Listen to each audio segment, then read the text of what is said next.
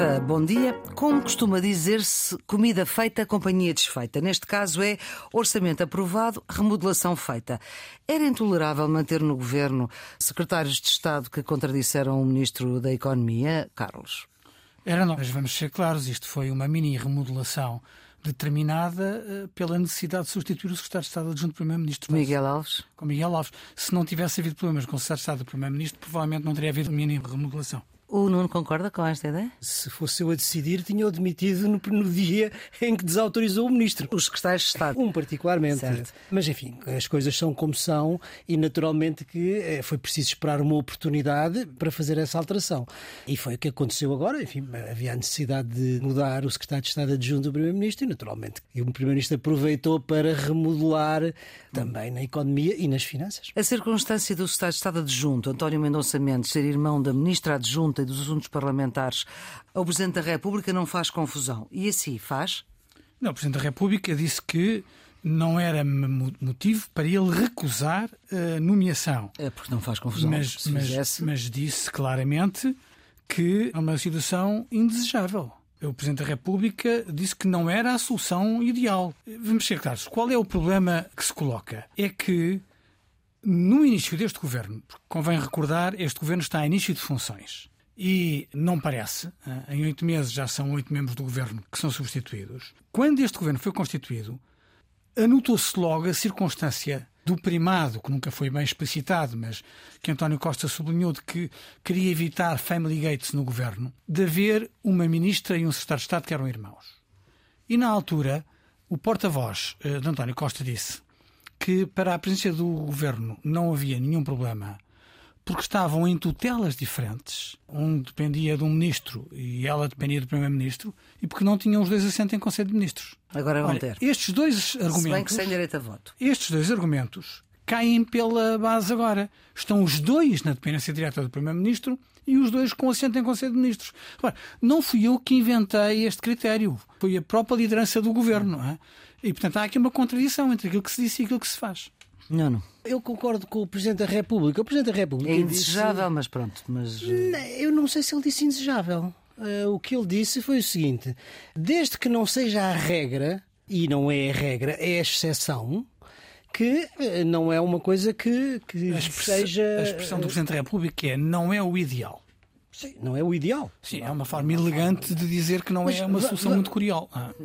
Mas, mas há, uma nuance, não é? Entre ser indesejável ou não ser não. ideal. Mas quer dizer, o que, é, o, que é, o que é importante é que, não sendo a regra. As palavras sendo, em política valem. Sim, sim, sim. Não sendo a regra, sendo uma exceção, e mais do que isso, tendo cada uma das pessoas em causa méritos próprios para o desempenho da função, quer do ponto de vista técnico, quer do ponto de vista político, a mim não me cria nenhum, nenhuma dúvida. Acho que o Presidente da República tem toda a razão. Mas já estavam os dois no governo há nove meses, é? já estavam.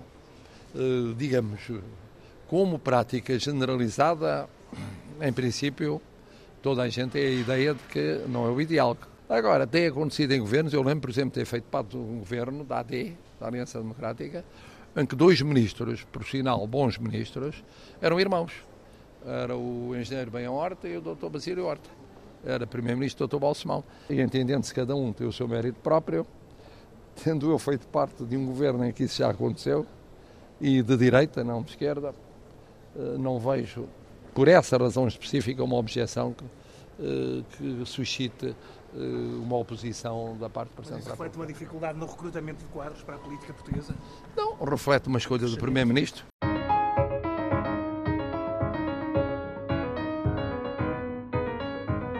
Geometria Variável, edição número 105, com Nuno Savriano Teixeira e Carlos Coelho, os residentes fixos deste programa que quer reter aquilo que de mais significativo se passou. E voltamos a falar aqui do orçamento, que foi aprovado com os votos contra de toda a oposição, à exceção de duas abstenções do PAN e do LIVRE. E apesar de ter chumbado 97% das propostas do PSD, o que quer dizer que 3% foram aprovadas, ainda teve propostas de todos os partidos, eh, tirando o Chega. O que é que ficou por dizer neste orçamento? Carlos Coelho? Bem, ficaram muitas coisas por dizer. Eh, ficou de saber como é que nós vamos pôr o país a crescer, isto não é evidente, até porque eh, a experiência de execução orçamental com as cativações significa que nós não podemos acreditar no que está no orçamento, ou seja, há muitas coisas que estão previstas no orçamento, investimentos e despesas que depois, com as cativações, não acabam por não existir. Eh, depois, por grande parte da alavanca financeira eh, para o aumento do investimento depende de fundos comunitários e nós sabemos que a execução do PRR está muito atrasada e há áreas em que está atrasadíssima. Depois, porque há uma sofreguidão fiscal. Portugal é o quinto país da União Europeia com maior taxa fiscal e não se vê no orçamento nenhuma forma de restituir dinheiro às famílias e, portanto, ou de desagravamento fiscal. Portanto, ficou, ficou muita coisa por dizer. Agora, há uma questão eh, de fundo, tem a ver com a forma como a, a Flor começou. É verdade que 97% das propostas foram rejeitadas e eu vi o Primeiro-Ministro eh, muito satisfeito com o argumento de que 122 propostas foram aprovadas. Ou seja, 122, 122 propostas. Inclusive é do PS não, também. Quase metade são, são do Partido Socialista e, portanto, uhum. não faz sentido nenhum estar a ufanar-se de ter aprovado 122 A não ser que ele entenda que o Partido Socialista, que o parlamentar do PS sim, é contra sim. o governo. Também sim, pode não. ser isso. Às vezes. Às vezes. Ele, ele, eu acho que ele quis dar a ideia de que o claro. governo estava a dialogar. Mas dialogar com a sua própria bancada não é um diálogo a sério, não é? Portanto, vamos ser claros. Mas a esquerda também criticou o PSD a dizer que este seria o orçamento do PSD se o PSD fosse. Não, mas, mas como é evidente, é, é, isso é o discurso da esquerda, já, já era um bocadinho antes e agora, e agora é, é, claro. Mas não é, um, não é um discurso convincente, é um discurso de demarcação. É um discurso que a esquerda tem de fazer para dizer que não está comprometida com este governo como esteve na altura da geringonça. E isso percebe-se. É, é a estratégia quer do, quer do PCP, quer do Bloco de Esquerda. Agora, o que é importante é recordar: este governo pode aprovar o orçamento, aprovar propostas ou rejeitar propostas sozinho, Sim, claro. porque tem maioria absoluta. É para isso que ela serve, precisamente. Mas, mas António Costa disse que esta era uma maioria absoluta do diálogo. Foi a expressão que ele utilizou. No diálogo orçamental não foi a maioria absoluta do diálogo, foi a maioria absoluta da prepotência, porque aprovou praticamente tudo aquilo que queria e, em algumas sobras, deu um ar da sua graça. A votação final global, só o Partido Socialista votou a favor. Depois eh, houve uma abstenção do LIVRE e uma abstenção do PAN e o resto tudo votou contra. Isto dá uma ideia da falta de diálogo. Não, houve diálogo, houve pouco diálogo, devia ter havido mais. Não, claro. Ou como não era preciso, fez seus mínimos. Não, claro que houve diálogo, mas dentro daquilo que era para, digamos, o governo o que era negociável. E o que era negociável, como aliás se viu, era aquilo que não tinha impacto orçamental. Vamos lá, vamos lá por partes. Para mim não foi surpresa a votação na especialidade, porque ela reproduziu basicamente o que já tinha acontecido na generalidade com o Partido Socialista, com a sua maioria absoluta a aprovar, e as, as abstenções do LIVRE e do PAN, que Apesar de resto... PAN ter dito que este orçamento não saiu melhor, com as alterações não saiu melhor. Que Foram, apesar sempre. de tudo, os dois partidos que conseguiram aprovar deputados únicos, aprovar o maior número de, de propostas de, de, é de propostas de alteração. Portanto, do ponto de vista político, político, digamos, essa abertura, mostrar que não há um, um poder absoluto e que, portanto, está aberto ao diálogo, mas, obviamente, aquilo que é, foi essencial, e já lá vamos àquilo que é essencial para o governo, isso não foi. Isto também é estranho, porque tem havido progressivamente, é estranho, ou pelo menos é uma tendência que temos que registar, quer dizer, é de ano para ano, as propostas de alteração que vão para o orçamento vão crescendo. Este ano foram 1877 propostas, uhum. das quais, como a Maria Flor disse, 122 foram aprovadas. Dessas, dessas, dessas 122, 55 foram propostas de alteração do, do Partido Socialista. E, é, portanto, as restantes 67 foram de todos os outros partidos, sendo que a maioria são do PAN e do Livres que foram aceitos. O Chega foi o único partido que não teve nenhuma proposta de alteração Sim. aprovada todas as propostas que foram aprovadas e que servem justamente para dizer que, que afinal é, o diálogo existe, não têm impacto orçamental. Porquê? Porque justamente esse era o princípio central da lógica do orçamento. Tudo o que tinha a ver, aliás, proposta também do PSD, com diminuição do, dos impostos, alteração dos, dos escalões de IRS, etc., tudo o que significava diminuição da receita fiscal, não foi, não foi aceito. Porquê? Porque havia duas prioridades no orçamento que o governo me pareceu que era, que era o essencial que tinha a ver. Contas certas, ou seja, vamos manter a, a, consolidação fiscal, reduzir o déficit e reduzir a dívida, É? Isso é absolutamente essencial. Aliás, vinha dos governos da Troika, é o mesmo princípio. E depois, digamos, o apoio àqueles que eram mais vulneráveis, às famílias e às empresas, com uma série de medidas que nós já aqui. Sim, mas não se ouviu, não se ouviu o Partido Socialista a fazer campanha a dizer que ia fazer como a Troika mandava, não é? não, não, pelo contrário. Dizer, não, não, é pelo contrário. É a tentativa, porque aqui é a tentativa de conciliar dois princípios políticos que são dificilmente conciliáveis, que é, por um lado, manter o rigor das contas públicas, que é fundamental, e ao mesmo tempo ter uma dimensão social e procurar ir ao encontro de, de, da proteção dos mais, dos mais vulneráveis. Qual era a crítica que muitas vezes à esquerda era natural? Mas à direita também veio, sobretudo da área que durante o período da Troika foi mais rigorosa nesse aspecto, é dizer: ah, mas há uma folga orçamental, porquê é que não se usa a folga orçamental?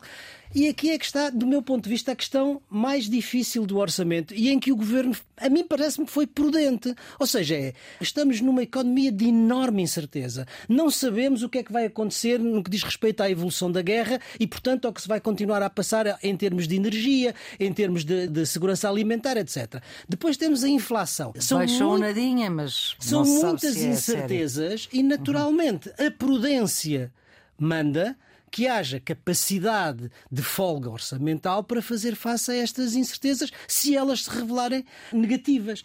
E, portanto, para cautelar a subida dos juros da dívida soberana, para socorrer em caso de subida mais ainda da inflação, e nesse sentido eu pareceu-me que era, que era hum. prudente. Agora, não agrada nem à esquerda nem à direita, porque justamente ele procura fazer o equilíbrio entre aqueles que são os princípios mais caros à direita e mais caros à esquerda. No é um orçamento fundo, de centro, se quisermos. É um, é um orçamento, de empobrecimento. E uma das questões que se falou muito, e agora fala-se menos, que é a questão das pensões. Das pensões e do corte das pensões por não serem aumentadas à inflação real.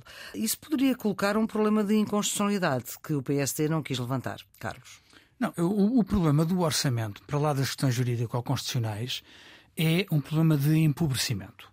Quer pensionistas, quer trabalhadores dos setores público e privado têm um corte real nos salários por força do, do peso fiscal, por força da não atualização de escalões, e isso está aprovado com aquilo que designamos com a sofreguidão fiscal, isto é, com a capacidade do Estado de captar dinheiro das famílias, uhum. dos trabalhadores e dos pensionistas, o que deu uma folga uh, muito grande.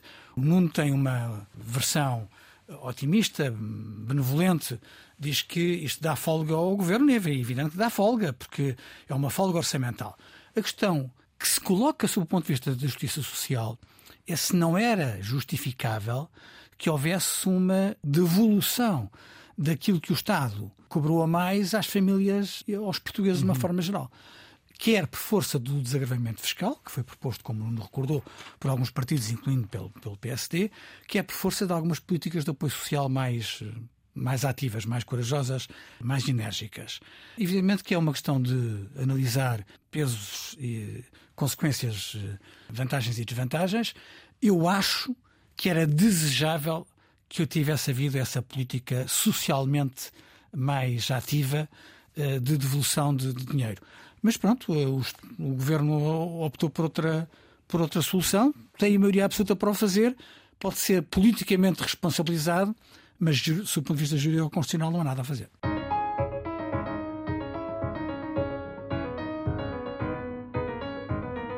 Uma folha em branco hoje é sinal de protesto. Há um certo lado que isto até pode ser uh, poético, mas é ao mesmo tempo trágico, quando uh, se tem que protestar sem palavras para que não se sofra represálias. Por cá, a censura, depois de uh, eh, 1926, proibiu os espaços em branco nos jornais, precisamente para que não se percebesse que havia censura.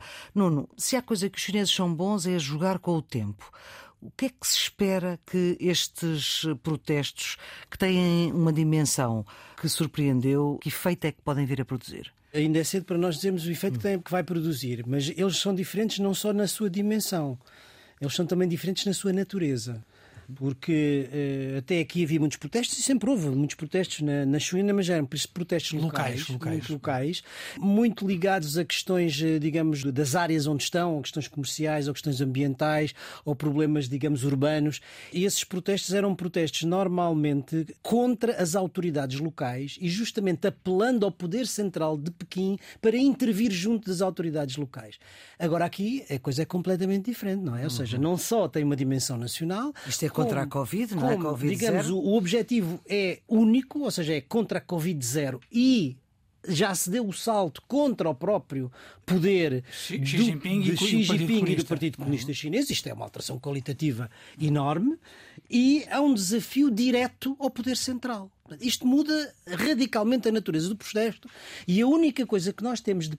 em 2011 houve também ali logo a seguir às primaveras árabes alguns afloramentos desta natureza mas sem, sem grande expressão Portanto, isto, isto remete-nos para Tiananmen quer dizer, Sim. o único elemento de comparável é o que se passou em 1989 em Tiananmen. Ora bem, o que é que está na origem disto? É aquela história absurda que levou a política da Covid-0, que era haver um incêndio num prédio onde estavam uma série de pessoas que não podiam sair, assim como os bombeiros não podiam entrar, porque estava selado por causa da- do controle da Covid. Quer dizer, é uma coisa E morreram absurda. 10 pessoas e morreram queimadas. 10 pessoas e outras, outras tantas ficaram feridas. E, portanto, este protesto é um protesto que se alastra praticamente ao, ao país todo. Porquê que isto tem eh, significado político na minha maneira de ver? Porque o presidente Xi Jinping fez da Covid-0, da estratégia Covid-0, portanto, confinamentos em massa, centros de isolamento, testagem massiva PCR, vigilância eletrónica, tudo, todas essas coisas, portanto, de maneira a confinar as pessoas,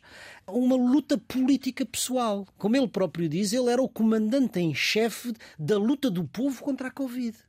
E, portanto, quando aquilo funcionou bem e teve sucesso, e teve numa primeira fase, não é? Ele ganha os louros disso. Agora, quando aquilo se revela um fracasso, e revela-se um fracasso porque ele recusou importar as vacinas ocidentais, enfim, num, num nacionalismo de vacina, que eram muito mais eficazes que a vacina chinesa, Portanto, enquanto os outros países não só vacinaram em massa, como promoveram a imunidade de grupo, enfim, no fundo, praticamente voltaram à vida normal, como nós hoje em Portugal temos uma vida relativamente normal sobre isso. Na China continuamos com aquele tipo de, de confinamentos. E, portanto, agora, quando vem o insucesso dessa política, isso também politicamente recai sobre o próprio Xi Jinping.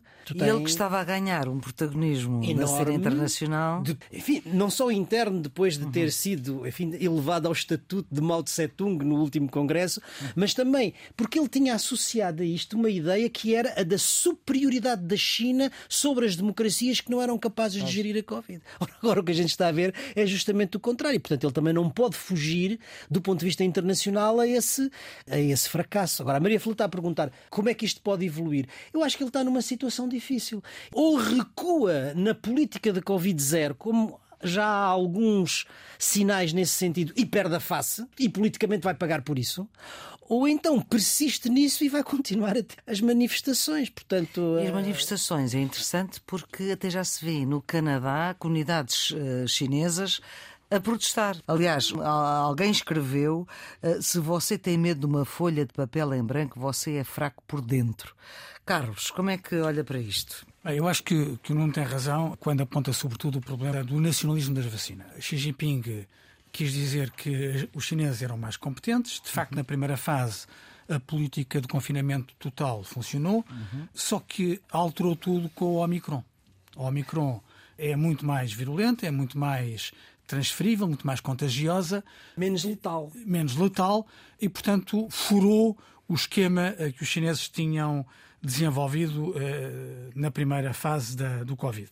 E, de facto, a vacina chinesa é muito menos potente, muito menos capaz do que a maior parte das vacinas ocidentais e eles estão agarrados a uma política de vacinação que eh, não está a ser eficaz. E mais do que não estar a ser eficaz, não está a ser competente. De acordo com números oficiais, por exemplo, na China, só 40%, só 40% dos cidadãos com mais de 80 anos, portanto estamos a falar dos mais velhos, é que receberam as doses de reforço. Olha, isto aqui é impossível. Nós já recebemos as doses de reforço duas vezes com mais de, de 55 anos, se não estou em erro. Sim, sim. E, portanto, eh, isto não está claramente a funcionar. Houve erros de execução. houve erros de concepção e agora isso está tudo aqui em cima de Xi Jinping. A natureza dos protestos mudou. Já não são protestos de natureza local, são protestos de natureza nacional. E como é que isso se vê? Vê-se pela localização dos protestos em toda a China e também no, no exterior, mas aquilo que interessa Sim, são lá, os protestos claro. domésticos e são as palavras de ordem. hein? Xi Jinping renuncie, renuncie, Partido Comunista renuncie, renuncie. As autoridades reagiram com violência contra os protestos. Portanto, proibiram tudo o que eram palavras de ordem. E, portanto, é aí que aparecem as folhas A4. As folhas A4 é porque eles não podem Em escrever- branco. Em branco. É porque eles não podem escrever nada. Evidente Não, é que genial. toda a gente sabe o que é que significam uh, folhas A4 em branco. Disse uma chinesa à BBC: definitivamente não há nada no papel, mas sabemos o que está lá. Exato. Se- sabemos o que está lá, é, É genial. É, é É genial. genial. Isto é, é um, é genial. de facto. Não- Não sei como é que a ideia surgiu, mas. Não, surgiu espontaneamente. Exatamente. Eh, Um correspondente internacional que está na China disse que é uma forma de desafiar as autoridades porque, na prática, os manifestantes estão a colocar a que sim questão. Porquê é que eu vou ser preso por segurar um cartaz que não diz nada? Claro. Eh, isto lança eh, vários desafios de- Da autoridade? Da, da- da- da autoridade. A polícia chinesa perdeu a cabeça na- nos primeiros tempos, reagiu com violência, espancou um jornalista da BBC, que foi preso, Ed Lawrence, não pediu desculpa e quando teve que dar uma justificação porque é que o prendeu, espancou e pontapeou no chão, a desculpa chinesa é fantástica, diz que prenderam o jornalista para o seu próprio bem, pois corria o risco de contrair Covid na multidão. Eu acho isto eh, a, a desculpa mais é esfarrapada, a desculpa mais esfarrapada que eu já que eu já ouvi. O que é que vai acontecer? Ninguém sabe. Os dados apontam para que eles não queiram puxar a corda. A vice-primeira-ministra chinesa, que foi aliás despromovida neste Congresso, mas que ainda tem funções no governo chinês, apareceu a fazer declarações públicas sugerindo o fim da política zero Covid. Admite que a Omicron é menos virulenta e, portanto, que vai haver eh, um abrandamento. Isto é porque os chineses, que são, hum, nestas coisas, muito Sábios. muito sábios, perceberam que puxar a corda excessivamente pode Ia ser asneira. po- Pode ser asneira. Eu acho que Xi Jinping, depois de ser entronizado, não quer voltar a ter um Tiananmen. E isto é, é a lógica da, da panela de pressão. Quando os povos são reprimidos durante muito tempo, acabam por, eh, por explodir. é? Olha, durante algum tempo houve uma repressão das liberdades civis na China, mas houve a fruição de uma liberdade económica. Olha, isto não está a acontecer. De acordo com os últimos números oficiais eh, do Banco Mundial, por exemplo, a China, que nos habituou a crescimentos de dois dígitos, está com pouco mais de 2% abaixo da média mundial. Ou seja, a China a crescer menos do que a média mundial. E, portanto, para lá do problema de falta de liberdade, há neste momento um sufoco económico sobre os chineses e isso vai se repercutir sobre a liderança de Xi Jinping. Sim, porque a, a- a política da Covid-0, com todo aquele eh, aparato de confinamentos, etc., também eh, provoca disrupção económica. E o, o governo tinha previsto um crescimento económico para este ano da ordem dos 5,6%, e o que todas as análises eh, apontam é para que tenha entre 2,8%, 3%, 3,2%, não mais do que isso. E, portanto, isso é uma, é uma quebra para menos de metade. não é? Exatamente.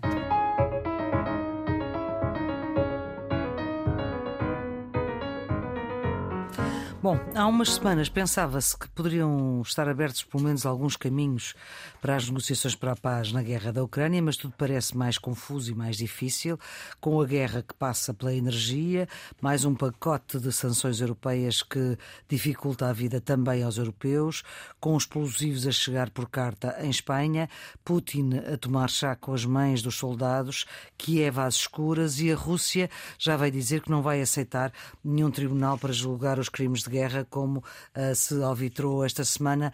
Ah, Nuno, este, o que é que os próximos tempos nos podem dizer da forma como a guerra está. Não sou otimista sobre a evolução eh, próxima, vamos Hum. dizer assim. Porquê? Porque Eh, no plano tático, nos última última semana, nos últimos dias, as forças russas fizeram, eh, digamos, alguns progressos eh, na zona de Bakhmut, reconquistaram algumas pequenas povoações, mas isto não tem nenhum significado estratégico, não é? Hum. O que é que tem significado estratégico? Tem significado estratégico são grandes mudanças que se foram operando ao longo da guerra em função dos grandes fracassos militares que a Rússia teve até agora. E teve pelo menos três. Ou seja, teve a retirada de Kiev, a retirada de Kharkiv e finalmente a retirada de Kherson. E se quisermos acrescentar 3,5, aquilo que se passou no Mar Negro, que uhum. evitou também a, a, a, capacidade de atacar Odessa. E portanto, quer dizer, estas. Quando o navio foi afundado. O navio almirante. E portanto, quer dizer, isto significa que, como não conseguem vitórias no campo de batalha, a estratégia está a mudar para, diria, uma estratégia criminosa de mudar de alvos militares para alvos civis. E é isto que é terrível, quer dizer, porque já não são, os alvos já não são os militares, os alvos são a população civil. E, portanto, as suas condições de sobrevivência. É? Estamos a falar nas, nas, infraestruturas básicas que sustentam a vida em sociedade. Sim. A água, a luz, o aquecimento, sim. num país onde o inverno é, é duríssimo. Eu não sou, não sou jurista, muito menos jurista internacional, mas eh, tudo isto parece, de acordo com aquilo que nós sabemos, configurar crimes de guerra. Uhum. Porque, no fundo, e em certo sentido, não sei, quer dizer, levado ao extremo um novo holodomor, porque isto é acabar com as condições de vida de um, de um país. De um país e de um povo. Portanto, quer dizer, as derrotas militares levaram a mudanças estratégicas, a última das quais é alterar o alvo, os alvos militares para as populações civis. E isto é, é tremendo. Eu acho que, apesar de tudo, a NATO respondeu muito bem. Ou seja, a NATO comprometeu-se a restaurar as condições de vida da população, ajudando justamente uh, com o fornecimento de infraestruturas que restabelecem a água, a luz, o aquecimento, etc. Uhum. Geradores, ontem, etc. geradores, etc. Acho que a rede elétrica semana, já uhum. estava à roda dos 70 e qualquer coisa por cento, enfim, quando tinha estado uh, praticamente a zero. E nisso eu acho que Portugal esteve bem, à medida das suas possibilidades. O Ministro dos Negócios Estrangeiros anunciou um aumento de um milhão de euros na, na ajuda à Ucrânia e acho que essa solidariedade dos países uh, europeus e da NATO em geral tem que continuar. Mas, mas negociações também... para a paz e condições para neste a paz. Neste momento não vejo, neste momento não vejo. Mas também é preciso dizer que, uh, embora a NATO tenha uh, tomado esta posição, que é uma posição muito importante para salvaguardar a vida das populações civis, também se recusou de uma forma muito clara, e o secretário de Estado norte-americano foi cristalino, é, é uh, mísseis de longo alcance, não. Uhum. E mísseis de longo alcance não, como é o caso dos chamados Patriot, porque têm um alcance de 160 km, a memória agora me não falha, e isso, enfim, digamos, numa ação defensiva pode ir cair no território russo e isso dar justificação ou legitimação para a Rússia enfim, atacar diretamente o Ocidente. A União Europeia, enfim, dentro daquilo que é a sua cultura, não é verdade? Continua, continua a aprovar pacotes, este é o nono, Sim. e também dentro da sua cultura declaratória propõe tribunais de, para julgar os crimes de guerra. Uh, mais cedo ou mais tarde, uh, isso vai ter que isto acontecer. vai ter que acontecer, porque mas não dizer, vale a pena estar a falar disso. É mas isso? não sei se este é o momento certo Ora, para falar disso. Carlos. Há aqui várias dimensões. Primeiro, a dimensão eh, da temperatura no inverno. Hum. O frio não prejudica apenas as operações militares, cria um desafio de sobrevivência às populações e a despeito de 70% da rede elétrica estar reconstruída ou estar operacional com algumas falhas um, na, na Ucrânia, a verdade é que eh, há ainda muitos problemas, designadamente com o abastecimento do gás, e portanto há problemas com o aquecimento. Um, e isto vai uh, continuar a pesar sobre as populações na, na Ucrânia e também sobre algumas da Rússia, embora com o pé deles não se podem muito queixar. Sob o ponto de vista da posição da Ucrânia, a Ucrânia está a fazer uma iniciativa de pressão diplomática eh, envolvendo, aliás, a, a mulher de Zelensky, pedindo mais apoio aos países ocidentais e um apoio mais rápido, que também passa por armas. O Nuno já recordou que, relativamente aos Patriots, a NATO foi clara, mas na prática Zelensky pediu os mísseis Patriot numa lógica defensiva, mas eh, para impedir que haja um conjunto de mísseis russos a abater-se sobre o território ucraniano. Eh, e, sob o ponto de vista da, da geoestratégia da, da guerra, eh, não parece haver nada de significativo a mudar até ao pós-inverno. Portanto, vamos hum. ser claros, nada vai mudar significativamente até à primavera. Até à primavera. Agora, o que é que pode criar aqui dificuldades do nosso lado? Do lado, do, do, do lado russo há um conjunto de, de, preocupações de natureza económica e da guerra. A Flor há bocadinho recordava o encontro de Putin com as mães dos soldados que não correu bem. Que não correu bem. Portanto, isso está a criar o seu problema, os seus problemas na, na Rússia. No Ocidente podemos ter uma, um problema que já comentámos aqui várias vezes, que é a fadiga da guerra. E isso pode criar problemas ao esforço de solidariedade com a Ucrânia, que, na minha opinião, não deve se sobrar, mas que as opiniões públicas podem ter uh, opiniões uhum. diferentes. E podemos ter alguns países europeus que agora estão claramente alinhados a ter um shift, uma mudança da opinião pública uh, em função desta fadiga da guerra. O Nuno tem razão quando diz que esta ofensiva de Ursula von der Leyen é uma política declaratória, portanto, a possibilidade da criação de um tribunal especializado para julgar os crimes de guerra. Tem a vantagem de sublinhar que está a haver crimes de guerra uh, e, portanto, uhum. não esquecer essa dimensão brutal, criminosa da guerra da, da Rússia. Mas uh, Ursula von der Leyen disse outra coisa também. Disse claramente que a comunidade internacional deve apostar na reconstrução da Ucrânia através dos bens congelados e arrestados ao Estado e aos oligarcas russos. E neste momento eu admito que haja um conjunto de pessoas influentes na Rússia que acreditavam que os iates, as propriedades, as contas bancárias iam ser, no final disto, devolvidos aos seus iniciais proprietários e já estão a ver. E já estão a ver a vida andar para trás. Quero o meu dinheiro de volta, não é? Estes recursos podem ser investidos no outro lado. E isso também ajuda a tornar mais complicada a vida de Putin. A vida de Putin Sim, sem dúvida. Quer dizer, e isto é comparando o que se passou no final da Primeira Guerra com o que se pode eventualmente vir a passar no final desta guerra, há algumas similitudes.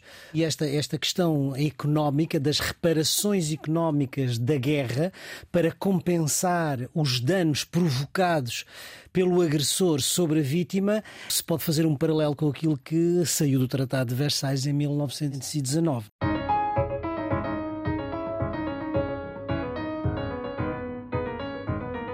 Vamos para os redondos, bicudos e quadrados. Nuno, o seu redondo. Vai para a solidariedade dos portugueses. No momento em que a inflação e o aumento do custo de vida afeta tantos portugueses, o balanço da campanha do Banco Alimentar contra a Fome no último fim de semana acho que nos deve encher de orgulho. Mais 200 toneladas de passado. bens do que o ano passado eh, e, sobretudo, em tempo de dificuldades como estamos. Claro. Não é? Foi eh, a mesma solidariedade com que no início do ano doaram na campanha para a Ucrânia ou receberam os refugiados da Ucrânia e do Afeganistão. Eu lembrava-me daquela frase célebre do Almada Negreiros, quando ele dizia que um povo completo é o que tem todos os defeitos e todas as qualidades. Portugueses só coragem, só vos faltam as qualidades. Esqueceu-se provavelmente de que, pelo menos, a solidariedade é uma qualidade dos portugueses. Ora, Carlos, o seu redondo. Vai para os 60 anos da PAC. Ao longo deste ano têm passado despercebidas as comemorações dos 60 anos da, da Política Agrícola Comum, que foi lançada em 1962 para reconstruir o setor agrícola europeu e alimentar eh, com segurança e com estabilidade. Um continente que poucos anos antes tinha sido completamente devastado pela guerra. O efeito modernizador da PAC na agricultura portuguesa é evidente, ainda que o setor esteja demasiado envelhecido, em linha, aliás, do que acontece com os restantes países europeus apenas 11% dos agricultores têm menos de 40 anos. Hoje temos 10 milhões de agricultores na Europa e mais de 40 milhões de empregos dependem do setor.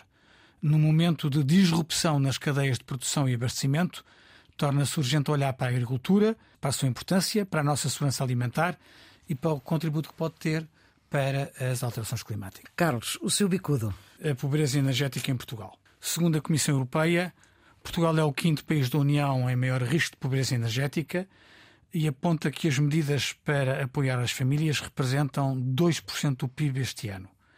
Esta questão é estruturante no nosso país, não é de agora, porque todos conhecemos as deficiências estruturais do nosso sistema energético, mas a atual conjuntura torna este debate não apenas urgente, mas uma verdadeira emergência. temos apoios europeus como nunca, há uma janela de oportunidade com o mecanismo de recuperação e resiliência, uhum. Tem que se a flexibilidade das regras orçamentais para fazer investimentos estratégicos é algo que temos que ver com cuidado. Nuno, o seu bicudo.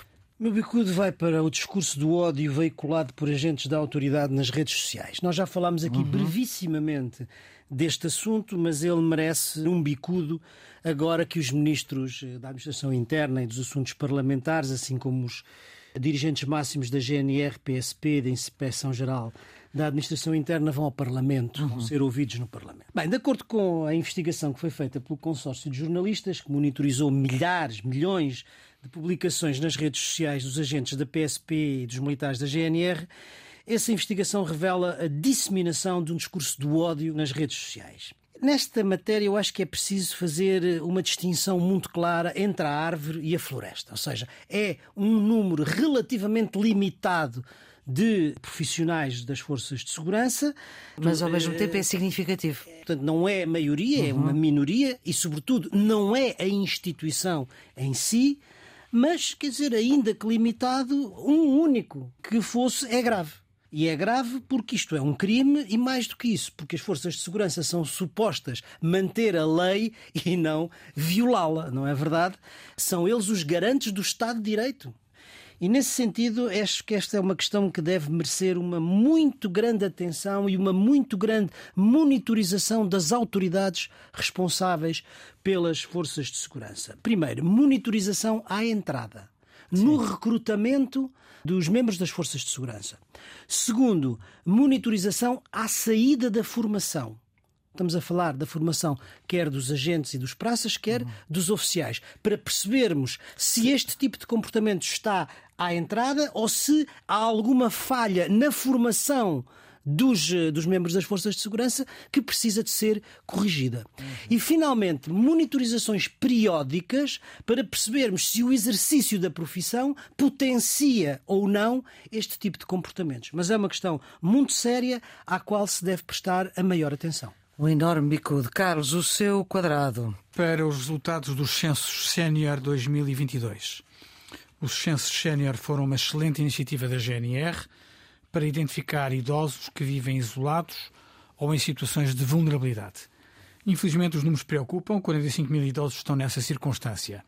Não surpreende que a maioria esteja no interior do país. É importante entender cada uma destas situações e não ignorar nem o direito destes portugueses se manterem nas suas casas, nem os riscos a que estão expostos. Um policiamento de proximidade, ações de sensibilização para riscos de fraude ou de segurança pessoal e uma boa comunicação sobre estruturas de apoio são três vértices de uma estratégia integrada para estas pessoas. A polícia desempenha aqui um papel fundamental e esperamos que, depois da identificação destes casos, continue a proteger estes cidadãos, salvaguardando os seus direitos. Uhum. no seu quadrado. Para a expansão dos arsenais nucleares e, em particular, do arsenal nuclear da China. No 20 Congresso do Partido Comunista Chinês, Xi Jinping afirmou que iria reforçar a capacidade de dissuasão da China, como um dos seus grandes objetivos. Ora bem, um relatório agora publicado pelo Pentágono explica o que é que isso quer dizer. E diz que a China está a investir fortemente na sua capacidade nuclear, num plano que vai até 2035, para passar das atuais 400 ogivas para 1500. Mais do dobro. Aliás, isto é uma tendência que o Instituto Internacional para a Paz, com sede em Estocolmo, já tinha chamado a atenção para a tendência, não só na China, mas em geral, do aumento crescente dos arsenais nucleares na próxima década. Eu acho que isto são maus sinais para os esforços de não proliferação e, em particular, nucleares. para a segurança internacional e para a paz no mundo. A sua pista de fim de semana, Carlos? É um livro que tem 15 anos, chama-se Leonardo da Vinci e o Código da Liderança. Uhum. É de um professor universitário eh, especialista em recursos humanos espanhol, Juan Carlos Cubeiro. Serve-se da vida de Leonardo da Vinci para uh, dar dicas sobre como é que se deve exercer a liderança, como é que o mundo empresarial pode crescer, como é que as pessoas podem valorizar os seus talentos. A importância do processo de aprendizagem, a importância da família no processo educativo, o papel fundamental do esforço, tudo isto aproveitando as lições da vida de Leonardo da Vinci para a vida moderna. Nuno, a sua hum, pista para este fim de semana? E é um livro de Luís Filipe Tomás, chamado Ucrânia, as lições da história, é publicado pela Gradiva, que é uma editora de referência da nossa, do nosso panorama editorial.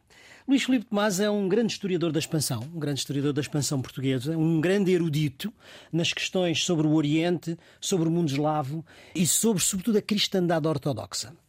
E o livro é, é, uma história política e religiosa da Ucrânia, na complexidade étnica, linguística, eclesiástica, onde residem, digamos, as raízes históricas do conflito que nós estamos a viver nos nossos dias. Por a leitura deste livro se percebe, primeiro, o mito das origens russas em Kiev ou o mito da origem da Rússia em Kiev. Como a invasão mongol orientalizou a Rússia e ocidentalizou a Ucrânia. Como o conflito entre as igrejas ortodoxas russa e ucraniana na sua relação com Constantinopla, que é, digamos, a matriz, eh, está na origem dos conflitos eclesiásticos entre o patriarca Cirilo e a igreja ucraniana.